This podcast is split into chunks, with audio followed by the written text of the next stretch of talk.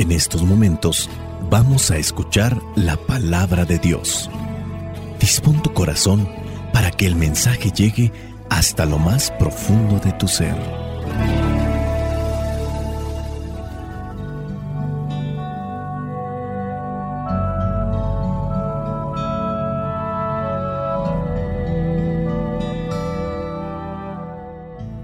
La iglesia tiene presente esta memoria de Nuestra Señora de los Dolores.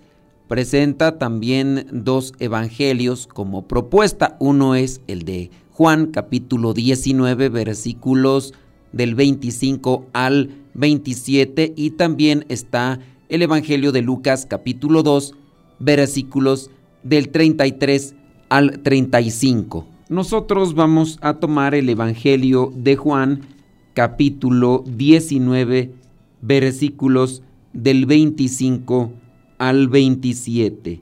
Dice así, junto a la cruz de Jesús estaban su madre y la hermana de su madre, María, esposa de Cleofás, y María Magdalena. Cuando Jesús vio a su madre y junto a ella al discípulo a quien él quería mucho, dijo a su madre, Mujer, ahí tienes a tu hijo. Luego le dijo al discípulo, ahí tienes a tu madre. Desde entonces, ese discípulo la recibió en su casa. Palabra de Dios. Te alabamos, Señor. Señor Jesucristo, nuestro divino Salvador Gracias te damos por tu infinito amor. Te escuchamos en la palabra, te recibimos y adoramos en la Eucaristía, te servimos en los hermanos.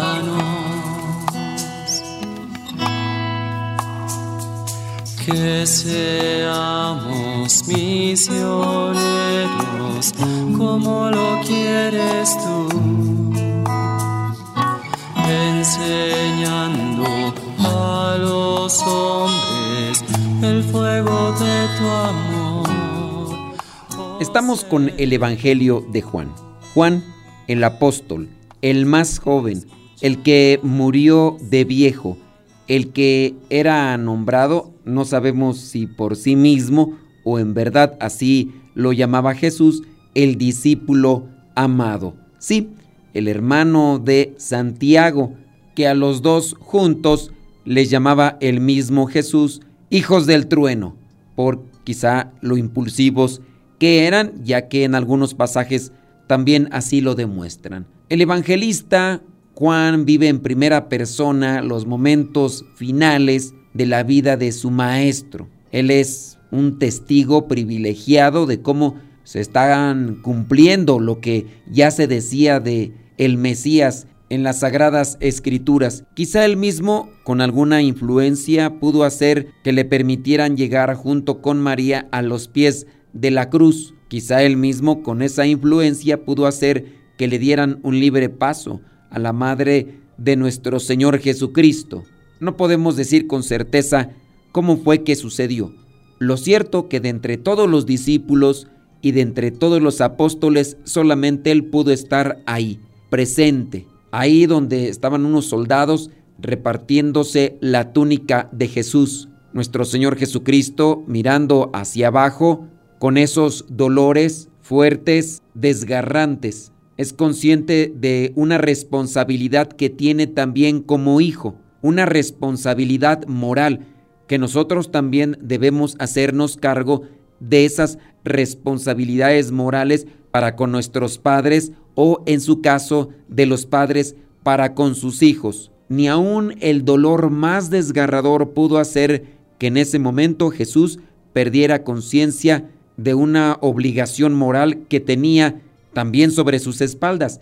Él tenía que cumplir con la voluntad de Dios, pero la obligación moral también es que su madre no se quede sola. Damos por hecho con este Evangelio que José El esposo de la Virgen María ya no estaba en este mundo, se había adelantado, pero Jesús tiene esa obligación moral de no dejar abandonada a su mamá. Sí, porque es su madre.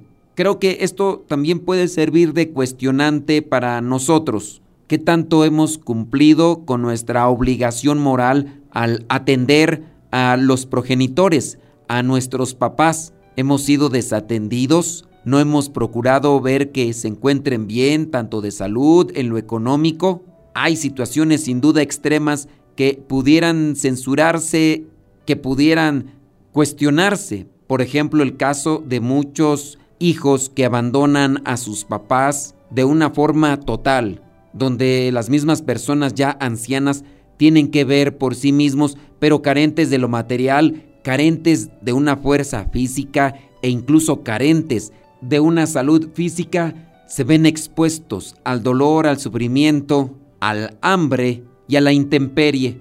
Se ha sabido, por ejemplo, de algunos hijos que son capaces de extorsionar a sus papás o de robarles los pocos bienes materiales con que cuentan y expulsarlos de la casa. Me platicaban recientemente de una señora que había expulsado a su mamá, una señora ya anciana de más de 80 años, y la había expulsado de la casa que ella tenía y en la cual vivía después de que el esposo había fallecido y que no habían hecho un testamento como tal. Esta hija con sus hijos apegados a diferentes vicios llegaron a ocupar la casa donde se encontraba esta señora. Al poco tiempo hacerles la vida prácticamente imposible, sacaron a la señora de la casa y ahora junto con otra hija andan buscando dónde rentar porque la casa que tenían fue quitada por la propia hija. Un señor de buen corazón, después de mirar la situación difícil y complicada de esta señora de edad avanzada, les ha ayudado para que por lo menos tengan un lugar digno donde vivir y así no tengan que gastar el dinero que prácticamente no tienen porque de los bienes materiales no se hizo ningún testamento. Y así otros hijos más han visto la manera de sacarles firmas a sus papás para después arrebatarles los bienes materiales. Cruel corazón, duro corazón, un corazón vacío de amor, de caridad y de misericordia, un corazón sin duda distanciado de la presencia de Dios. Jesús tiene la obligación moral de cuidar de su madre y en ese momento de dolor y de sufrimiento se hace cargo de ello. Y dice ahí el versículo 26, cuando Jesús vio a su madre y junto a ella al discípulo a quien él quería mucho, le dijo a su madre, ahí tienes a tu hijo. Y luego le dijo al discípulo, ahí tienes a tu madre. Y desde entonces ese discípulo, el que vivió más tiempo, recibió a María, la madre del Salvador, en su casa. Hay que llenarnos el corazón de Dios para cumplir con nuestras obligaciones morales. La mayoría de los que seguían a Jesús han desaparecido. Solamente ahí está su mamá, una tía y también está María Magdalena y está este discípulo. Podemos también aquí encontrar un simbolismo eclesial. Podemos también encontrar un símbolo de fe, que es el que nos ayuda para caminar. Hay algunos que con cierto tipo de desprecio o de mala intención no reconocen los principios de fe que se manifiestan en este pasaje. Son evidentes, no tendríamos por qué estarle dando tantas vueltas a la cuestión teológica. Pero los principios de fe como adopción espiritual que podríamos encontrar aquí en una forma de interpretación no dan una seguridad de salvación, no dan una seguridad solamente la mención de adopción espiritual que podría determinarse en un sentido teológico en este pasaje. La adopción espiritual tanto del apóstol Juan para con María, la madre de Jesús, o en este caso la madre del Salvador para con Juan, la mera mención de adopción no es una cuestión que garantice algo en nuestra vida espiritual como fórmula de salvación Sin duda es un referente de confianza, es un referente también de sentirse cobijados, respaldados, pero que por el lado de cada uno, de forma individual, de forma personal, corresponde trabajar en el sentido pleno de cumplir con la voluntad de Dios para alcanzar la salvación. No es la mención que se da en el texto que a forma de interpretación nos da salvación. Es la forma de vivir el pasaje la que nos puede dar, confiando en la misericordia de Dios, esa salvación. Podemos incluso vanagloriarnos nosotros diciéndonos en el apóstol Juan, Jesús nos da a María su madre como madre nuestra, pero eso no te da salvación. Si encontramos en la figura de Juan la generalidad del discipulado o la característica interpretativa de cada uno de nosotros, pues es un gesto bonito, es un gesto espiritual, pero no es un medio de salvación, porque la salvación es Cristo. Las últimas palabras de la Virgen María en la Biblia con relación a las bodas de Caná siempre serán aquellas que les dijo a los criados de aquella boda en Caná, hagan lo que mi hijo les diga. En el hacer lo que Jesús dice y lo que Jesús nos enseñó es donde alcanzamos la salvación, porque Él es el camino, la verdad y la vida. Él es la puerta por donde se entra al Padre. Si bien la vida de aquellos que vivieron cumpliendo con la voluntad de Dios como en este caso la Virgen María, son referenciales para decir si se puede cumplir con la voluntad de Dios en medio de las dificultades. Basta con que estemos siempre conectados de la oración, de la meditación de la palabra, que nuestra mente y nuestro corazón siempre vivan unidos o enlazados con el Verbo, con el Hijo de Dios. De ahí vendrá el auxilio de lo alto para cumplir hasta las últimas instancias con lo que Dios quiere de cada uno de nosotros. Hoy la iglesia tiene presente esta memoria de Nuestra Señora de los Dolores. En esta memoria la iglesia ve el papel de la Virgen María como madre dolorosa. La iglesia se fija en los sufrimientos, en las penas que tuvo que pasar la Virgen María durante su vida, especialmente en estos eventos relacionados a la pasión y muerte de nuestro Señor Jesucristo. Esta devoción tiene como fundamento el momento de cómo compartió de manera única el sufrimiento de su hijo, guardándolo todo en su corazón, como también lo dice la misma escritura. ¿Qué puede ser aquello que nos lleva a abrazar el sufrimiento sin renegar, sin quejarnos, sin estar haciendo comparaciones de tiempo, circunstancia. ¿Qué puede ser aquello que nos lleva a abrazar con amor el sufrimiento? La madre dolorosa, madre de los dolores, que guardó todo esto en su corazón.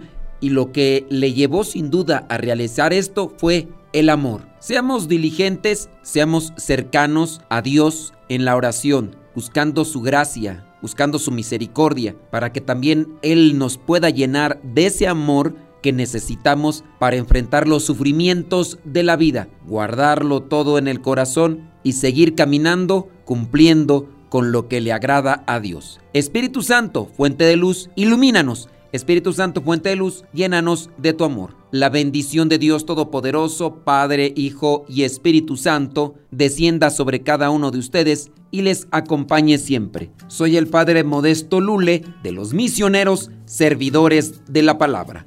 Vayamos a vivir el Evangelio. Lámpara es tu palabra para mis pasos, luz en mi sendero. Lámpara es tu palabra para mis pasos, luz en mi sendero. Luz, tu palabra es la luz. Luz, tu palabra es la luz. Yo guardaré tus justos mandamientos. Señor, dame vida según tu promesa. Lámpara es tu palabra para mis pasos, luz en mi sendero. Lámpara es tu palabra para mis pasos, luz mi sendero. Luz, tu palabra es la luz.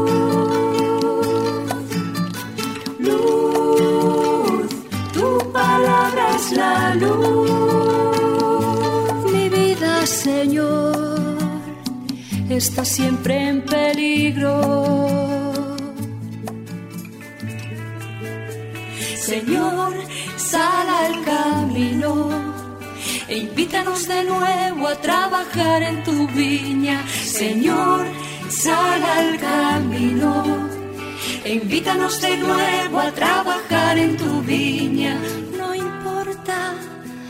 Qué hora, no importa a qué precio, nuestra paga eres tú y tu reino. Y tu reino.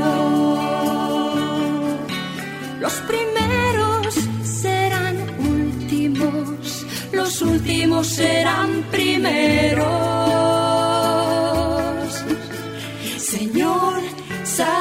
Camino e invítanos de nuevo a trabajar en tu viña. Señor, sal al camino. e Invítanos de nuevo a trabajar en tu viña. No importa a qué hora, no importa a qué precio,